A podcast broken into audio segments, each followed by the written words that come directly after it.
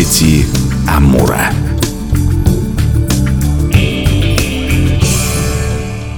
У микрофона Анастасия Магнус. Здравствуйте.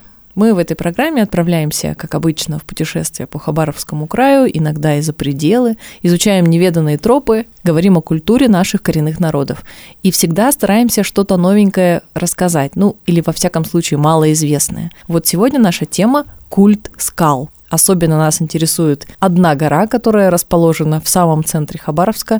Место таинственное и очень доступное. В гостях у нас гид-экскурсовод Иван Стремский. Иван Сергеевич, здравствуйте. Здравствуйте. Зима, сугробов навалила, поменьше народу на экскурсии ходит? Да, конечно, в зимний сезон экскурсантов меньше, но, несмотря на это, у нас есть и гости города, которые, несмотря ни на какое время года, прибывают к нам и хотят узнать о нем больше. Теряются в сугробах по дороге. Ну, смотрите, культ скал, культ культовые места священные для всех восьми коренных народов. Благодаря тому, что расселение этих восьми наших коренных народов по территории края достаточно обширное, и, соответственно, те земли, которыми были освоены, везде, благодаря нашему ландшафту, есть скалы, утесы, и таковых достаточно много. Но я могу назвать такие самые известные. Одна ближайшая к Хабаровску, самая нам известная, это Хихцир. Хихцир, как ни странно, это тоже такое ландшафтное место, которое связано с мифологией и с этнографией народов наших коренных. Причем, видимо, это связано с тем, что разные народности, которые обитали да, рядом, они создали разные мифы, которые связаны с историей этого места. Разная фонетика этого слова. Ну, примерно один корень, да, так как группа языков близкие, это вот хихцир. Кто-то связывает его с тем, что это шаман был с таким именем, который жил на этой горе. Кто-то связывает с охотником, который убил какую-то мифологическую птицу, которую накормили как раз всех обитателей ближайших гор и дали именно имена родам благодаря этому. Кто-то связывает как раз с историей о том, что это было время, когда горы, скалы могли спорить друг с другом, воевать, свататься, жениться друг на друге. И вот Хихцир – это такой вот гора-богатырь, который как раз упал на той территории, где он сейчас находится, значит, убегая вот от своего противника. То есть огромное количество, причем это один хребет горный, а мифов, легенд огромное Очень количество. Много. Конечно, Тырский утес, который привлекал внимание не только местных народов, но и Китая китайцев и русских. А очень интересно, что это место особое, потому что, в отличие от других территорий амурских, оно никогда не затапливается, да, потому что высокий очень утес, и, конечно, там люди жили с древности. Сам утес был связан, конечно, с мифологией местных народов,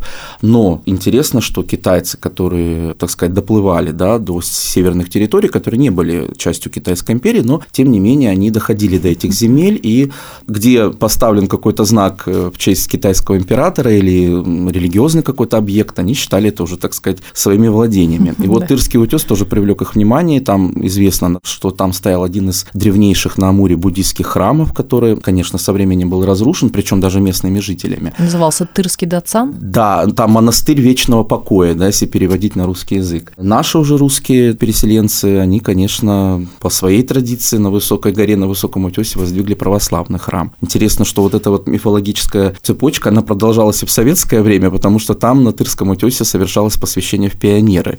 То есть вот такой какой-то круг. Но и эта традиция сегодня, конечно, уже там не э, практикуется, но тем не менее, да. Память вот, осталась. Да, память мы сохраняем в таких целях культурологических, скажем Слушайте, так. ну туда же не добраться, вот так, если подумать. Ладно, на Хихцир еще мы, хабаровчане, смотрим, гости города тоже его видят в хорошую погоду. Тырский утес уже там, если только лодка, и если нужный человек тебя сопровождает, так просто не увидишь. Ну, скажем так, это последнее время именно, именно так. Почему? Потому что раньше этот утес входил в том числе в так называемые круизы по Амуру, которые плавали до Николаевска на Амуре. Я вот два раза был. Там разные были цели поездок, но тем не менее вот я два раза видел этот утес. А так, да, конечно, так же, как история с многими такими местами известными в нашем крае, достаточно сложно, да. Сегодня надо осуществить специальное планирование этого путешествия и ресурсов для него, чтобы туда добраться. Если говорить, есть сложно добираемые места, куда не каждая птица долетит, есть более-менее близко, то в основном все далеко, да? Они все известны, потому что вообще это достаточно такой проложенный путь по речному пути Амура. Говорю, что до начала 2000-х годов, то есть когда навигация у нас была достаточно активна, сейчас, в принципе, тоже существуют а, маршруты, по которым можно добраться там, до ближайшего пункта, ближайшего места. А в принципе, по Нижнему Амуру, то есть от Хабаровска до Николаевска на Амуре, вот это расстояние, существует огромное количество скал, утесов, почитаемых, причем причем они разделяются на разные типы.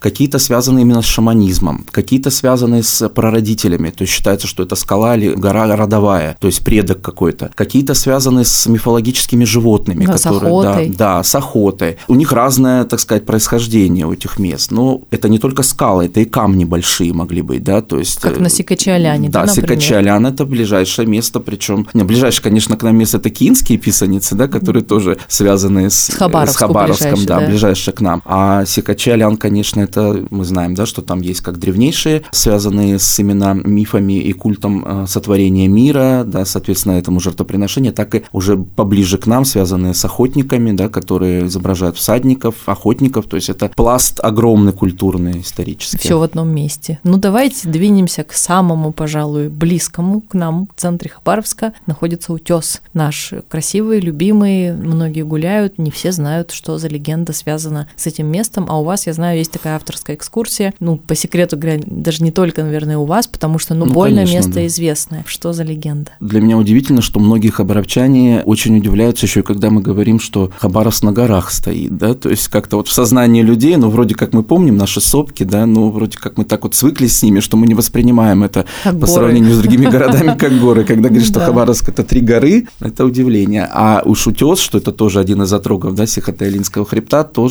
удивляет. А уж о том, что это древняя история, да, как Еще больше удивляет. Совершенно верно, да, это вызывает удивление. Это же привычное нам место, которое мы с детства знаем, как оно может быть еще чем-то другим, нежели смотровая площадка. Да, действительно, это древнейшее место, и наивно думать, что оно стало визитной карточкой нашего города только в 20 веке. Оно было известно за сотни километров вниз по Амуру и за сотни километров вверх по Амуру. Ну, понятно, что из низовьев Амура путешествовали, как говорят некоторые легенды, таинственный город Сан-Син манчжурский. И вот, скажем, останавливающийся напротив утеса, обязательно в Тихой Заводе, недалеко от него, где-то в районе нынешнего стадиона Ленина, совершали моление поклонению духам хозяевам утеса. Причем у народов окружающих эту территорию, не живущих здесь, он так и назывался в переводе на русский язык «остановка». А уже наши местные аборигены, которые проживали именно в окрестностях утеса, они дали ему другое имя – Мама Хуре Эни, или в переводе на русский язык как раз Старухина гора. Собственно говоря, несколько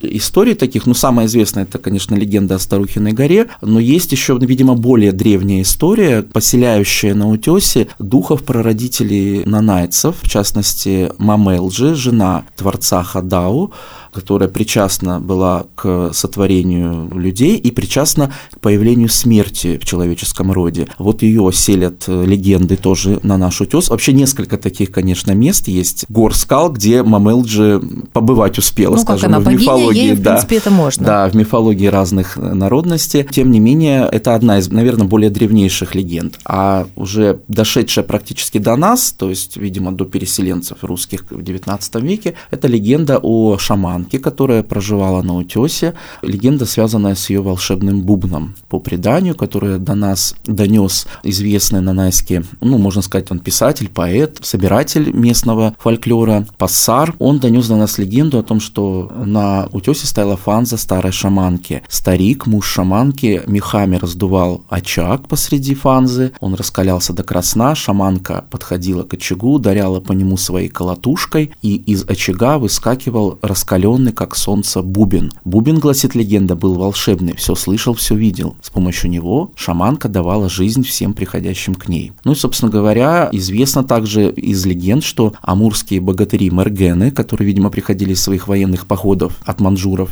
ослабленные, раненые, уставшие, шли на свет этого бубна как на маяк и получали утешение у шаманки на утесе. Вот. Ну, мы не знаем, эта легенда связана с одним каким-то таким выдающимся персонажем, персонажем, да, какой-то сильной шаманкой, либо легенда селит сюда всех шаманов, да, которые проживали в селении Бури, да, как называлось место, где сейчас находится Хабаровск, до прихода русских. По-нанайски тоже. Да, по-нанайски. Этого мы не знаем, но легенда, скажем, пересекая в себе и исторические какие-то сведения, и, скажем так, уже сказочные, мифологические, конечно, она сохраняет память об этом месте для местных народов как о месте силы, да, то есть вот как раз здесь у нас гора связанная и как с местом, где прародители находились, так и шаман сильный, ну, шаманка, да. И для местных народов, в частности, старших поколений, да, которые проживают в Хабаровске, она, в принципе, до сих пор такое остается. Я помню некоторые истории во время одного из путешествий таких по Амуру, что старшее поколение в советские годы практиковалась такая традиция 1 сентября, в День знаний, экскурсии были на утес, ну, сейчас ездят по городу а школьники. сохраняется, да. но не так уже. Да, а вот именно вот места, связанные с историей Хабаровска. И вот те, у кого семьи нанайские, если старшие какие-то люди жили в семье, они говорили, что вот на утес сам не поднимайтесь. То есть, ну, это священное место. Ну, как мы можем налоги провести, как у нас э, в, храм, в да, православном храме в алтаре, заходить, например, да. да. Обычный человек рядовой заходить не может, не посвященный, скажем так. Ну, да. Так и, видимо, здесь, да, непосвященный человек не может заходить в это место. Вообще интересно, что встречаешь иногда и в студии у нас бывают люди юные, и они говорят, я в детстве помню, как мы жили в тайге, кормили духов, это все так близко. При этом часть культуры потеряна, понятно, в советское время было определенное выдирание из культуры, но тоже это естественно, когда развивается регион, не может при этом сохраниться что-то вот в первозданном виде.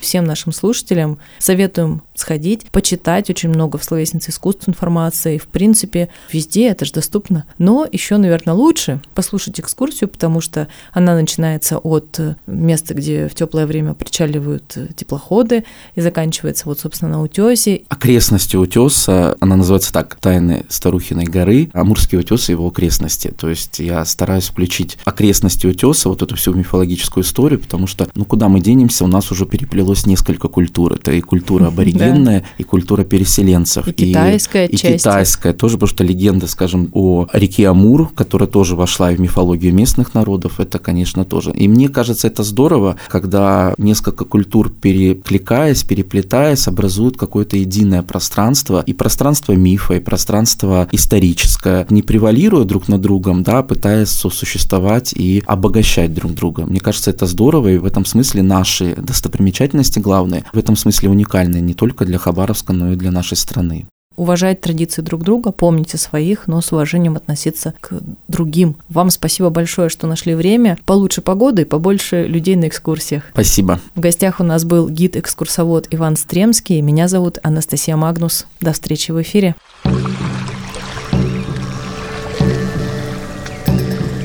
Дети Амура.